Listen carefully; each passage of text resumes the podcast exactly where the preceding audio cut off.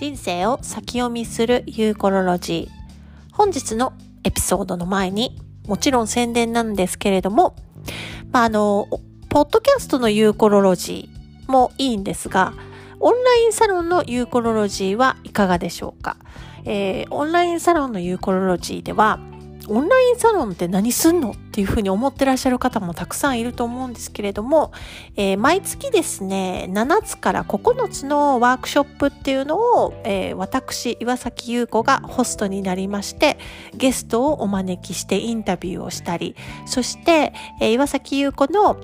きな、えクリスタルでありますとか、夢を分析するということ、そして先生術ということなんかに関してもワークショップとして語る会というのが毎月あります。そして新月の会、満月の会、そしてね、えー、メンバー様、参加してくださっているオンサラのメンバー様とのつながりを大切にする交流会なんかもあります。で同じような趣味の方々が集まる場所としてですね、えー、楽しくやっていただけることができるんじゃないかという感じです。あるいは全てのほぼほぼほぼ全てのワークショップに関してはアーカイブ録画というのが残りますので、リアルタイムで参加できないなという方も、えー、気軽にそれらの録画を見て楽しむということも可能です。えー、月額2200円という、えー、非常にこう、あの気軽にね、入りやすい形で、えー、オンラインのユーコロロジーは運営されています。2週間、試しにちょっとアーカイブとか見てみたいという場合ももちろん可能ですので、ぜひ、えー、ご興味がある方は、オンラインサロンユーコロロジーまでお越しください。アストロパチュリ .com アストロパチュリ .com のウェブサイトのところから黄色いボタン、オンラインサロンというところからご入会ください。というわけで本日のエピソードへどうぞ。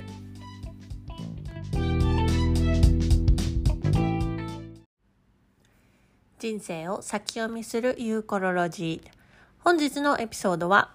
人生デトックス計画3ゆるく自殺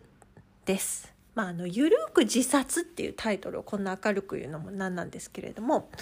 まあ、あの、デトックスシリーズも、まあ、こう3番目に入りまして、まあ、あの、食べ物だけではなく、生活のいろんなところからデトックスしなければ、どんどこどんどこと毒を盛られている生活っていうのは私たちは何年もかけてやってきたということなんですよね。もうあの、100年ぐらい前は、ここまでたくさんの毒っていうのはなかったわけですよね。でもこう100年のこのこう地球のねあの大きな歴史の中でこの100年っていうのは本当に人間がいろんな工場を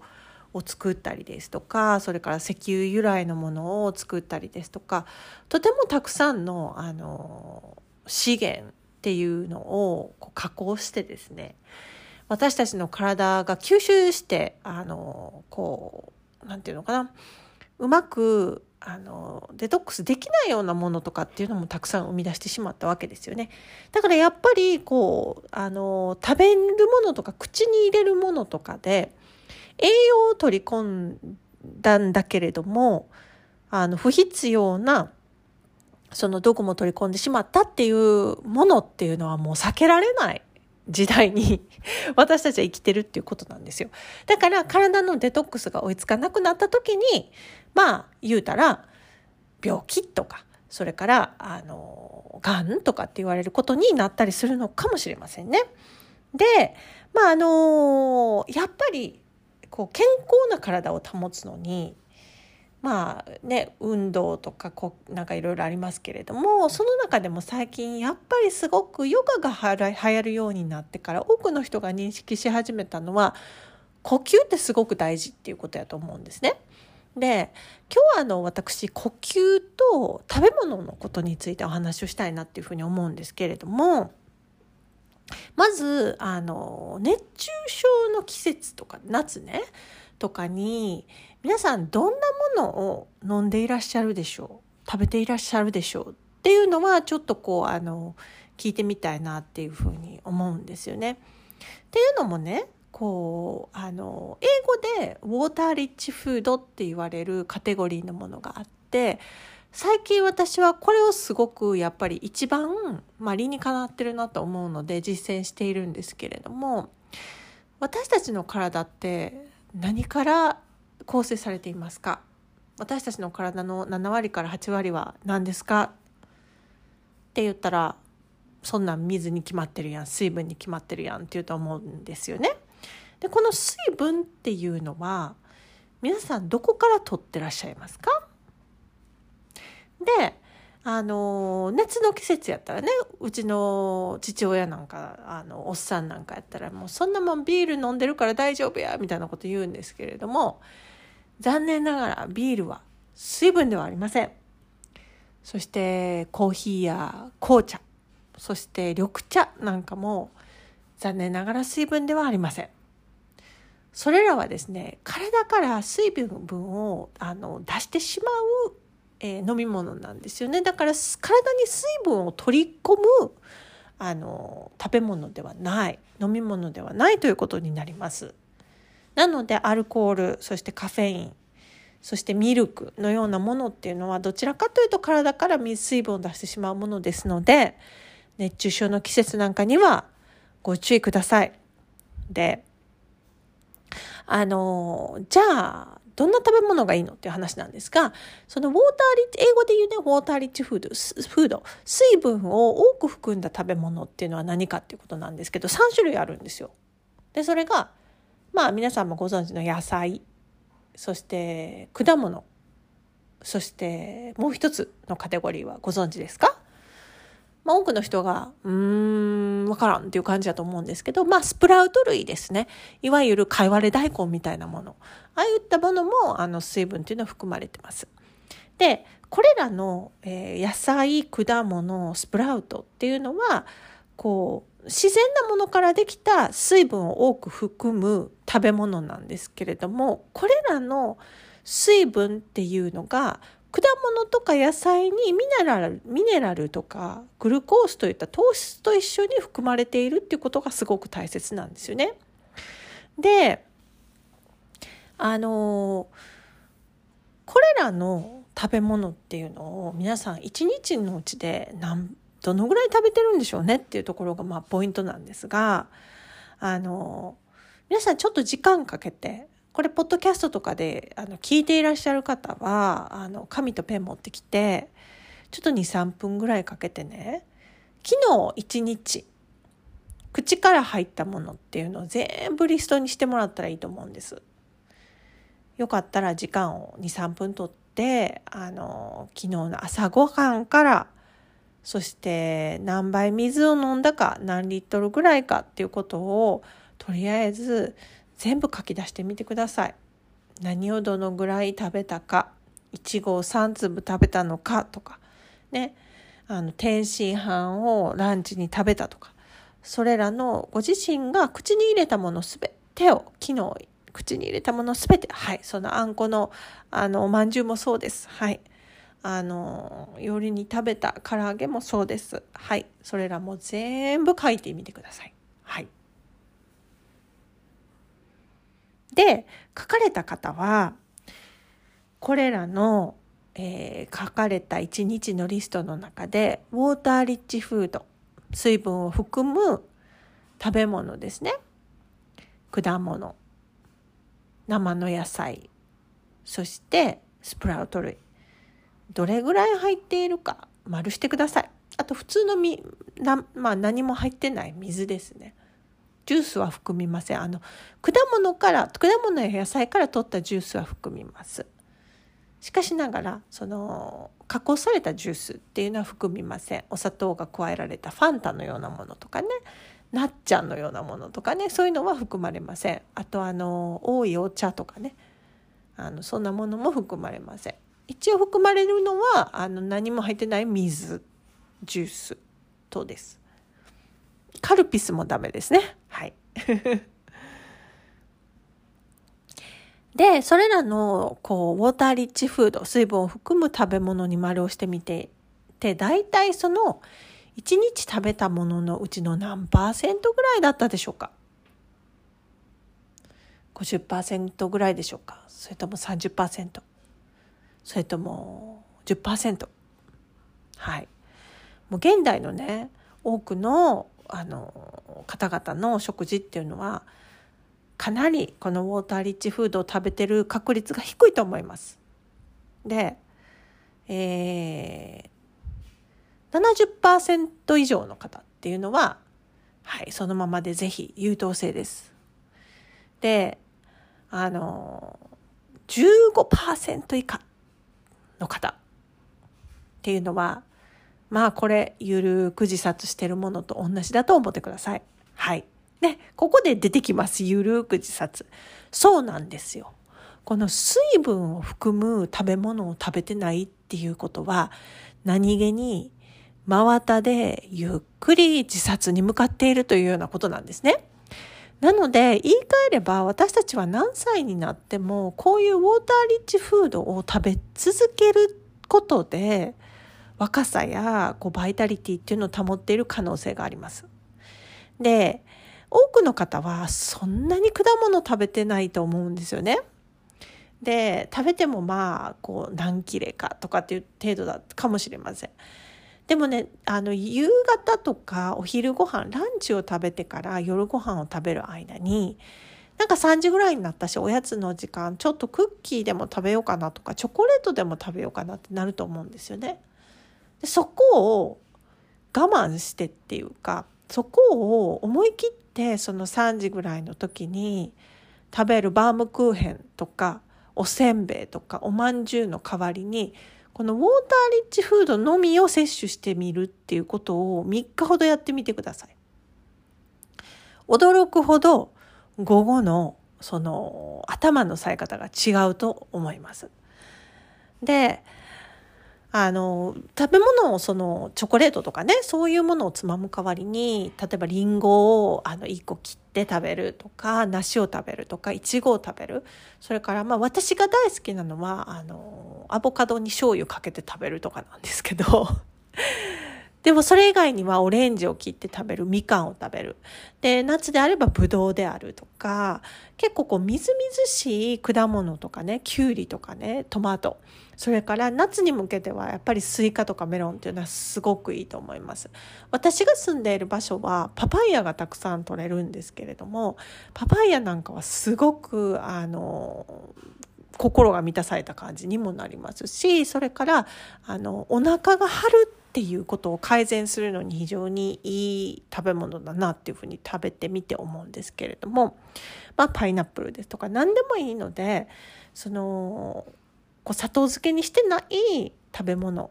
えー、野菜そして果物なんかをあの特に食べてみてください。で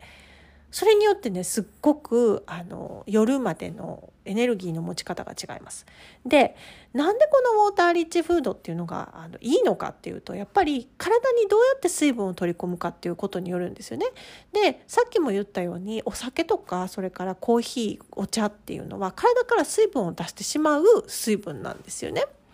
で体から水分がなくなるとやっぱりいろんなこと困ってきます。で私一回あの腰がものすごい痛くなったことがあるんですけど腰と肩かな肩こりと腰それから足の関節股関節がすごく痛くなったことが10年ぐらい前にあってしかもそれ痛くなったのがハワイに行った時だったんですね。でハワイに旅行に行ってその時付き合ってた旦那とハワイで落ち合ってであのサーフィンしたりとかいろいろしよう観光しようっつってなってたんですけどすっごい腰が痛いんです。でそのハワイにいてる友達に誰か知ってるカイロプラクターの方みたいな人知らんって聞いたらいい人いるから紹介するよって言って予約取ってくれたんですね。でその方にお会いしに行ったんです。そしたら、君いくつ？って言われて、えー、その当時35ぐらいだったのかな？で、35ですとかって言ってて、君この1週間でどのぐらいの水分取った？って言われて、えー、っと、って考えると、朝一コーヒー飲んでから、お水ってちゃんと飲んでる？とかっていうふうに聞かれたんですね。で、よく考えたら、その1週間ぐらい、朝起きて、まあ、水は1杯飲みます。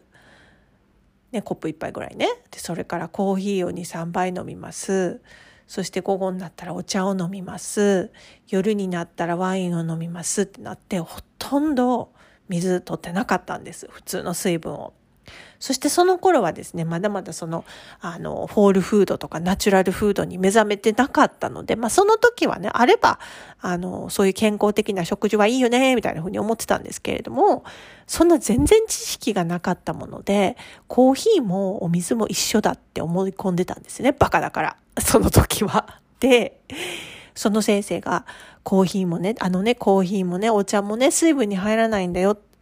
で、お水、えー、1日に 2, リットルぐらいは飲まないといかいけないんだよって。で、特に君はいろんな運動をその間にしましたかって言われて、ああ、サーフィンに行きましたとか、毎日海に行きましたって言ったら、そうやって太陽の下にいれば余計、あの、水分補給をしないといけないのに、そこでコーヒーを飲んだり、お茶を飲んだりするので、体から水分が出ていって、この腰が痛いっていうのは筋肉の中にある水分っていうのが不足してるからそれによって筋肉が固まってしまっているからなんだよっていうふうに言われたんですよね。であの年いった人ご老人っていうのはさらに水分をこまめに摂る必要があると。でその水分っていうのが体の筋肉からなくなっていくからいろんなところが動かなくなったりとか硬くなったりするんだっていうお話をされてておなるほどって思ったんですよね。でそういう観点で考えた時に水を取るだけじゃなくってその水分がミネラルとかグルコースと一緒に入ったウォーターリッチフードを食べるっていうことの大切さっていうのが最近すごくよくわかるんですよ。でこれ、まあ、さっき呼吸も大切だっていうことを最初の話の時に言ったんですけど呼吸って何で大事なのっていうと、まあ、酸素を取り込むためっていうのもあるんですけれども何のために酸素を取り込むかっていうのもそうだしあとその呼吸は呼吸でも薄く長い呼吸をしなさいっていうのもいいんですがすごくこう何て言うのかな激しい呼吸っていうか結構こうあのダイナミックな呼吸をしましょうっていうふうに言う人もいるしあのアイスバスって言ってね氷の氷風呂に入るあのウィム・ホフっていうおじさんがいるんですけど世界的にこう最近流行ったというか有名な。でその方はこうその大胆なっていうか結構こう激しい呼吸をすることによってそしてその呼吸に集中することによってその氷風呂に入る水風呂に入るすっごい冷たいお風呂に入ったりとか氷の上で瞑想してもその冷たいとかそういったところではないところにまあフォーカスができるってことをねあのやってる人なんですけれども結構こう大きなあのダイナミックな呼吸をすることによって「はあ」っていうねなんかこう不意ごと同じような役割を体の中にするわけです。そしてその体の中の血液っていうのの中で酸素をこうあのたくさん送り込むだけじゃなくってリンパにこうあの何て言うんですかねリンパにもこう圧をかけるっていうことができるそうです。で血液っていうのは心臓がドクドク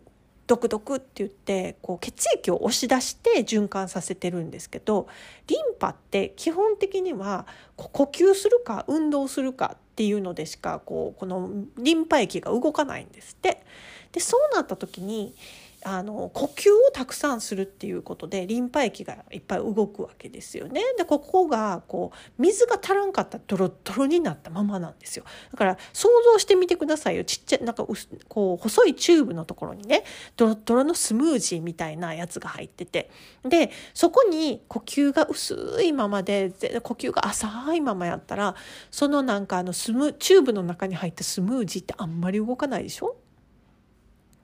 でその例えばこうスムージーみたいなこう液体がもっとサラサラのジュースみたいな感じあってそれでいてこう呼吸によって結構こうそのダイナミックな呼吸によって「はあ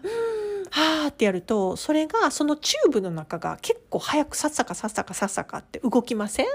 でそれがリンパ液なんですよね。でリンパ液って何してるかって言うたら基本的にその私たちの体って細胞が新しい細胞が毎日のようにこの瞬間にバーって生まれていくんだけどこの瞬間にバーって死んでいくっていうのもあってそのもういっぺんに死んだ細胞っていうのもその細胞の死んだカス死体ですね 細胞の死体も全部こう呼吸の中を巡るんじゃなくってリンパ液がそれを受け取って排泄するところに循環させていくわけですよね。でその血液とかからあのいろんな臓器から回収した毒素なんかもリンパ液を通ってこう排泄されていくっていうことなんですけれどもそれもやっぱりあのコーヒーとかあのお茶とかあのワインとかばっかり飲んでてドロッドロになった中で浅い呼吸やったらもう毒素とかも全然動かないわけですよね。もうなんならそこに溜まってしまうよねぐらいな感じですよね。なので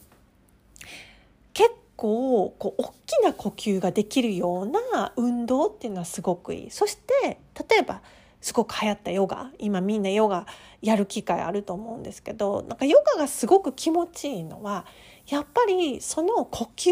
でその体の体液を動かすからなんだと思います。でプラスそこに運動が加わるわけで自分の中の毒素っていうのがどんどん出ていく助けになることができるのでやっぱりヨガっていうのはいいのかなっていう感じですよね。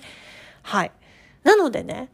あのもし結構呼吸してないよねっていう人は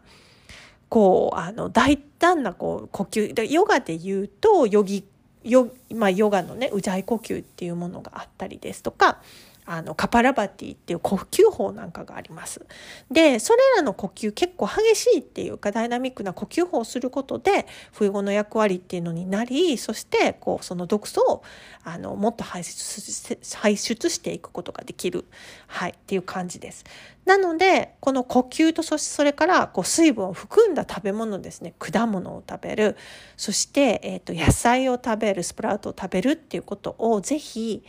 あの実践してみられてそしておやつにチョコレートとかを食べる代わりにりんごとかぶどうとかいちごとかのフルーツを食べてみるっていうことをよかったらやってみてください。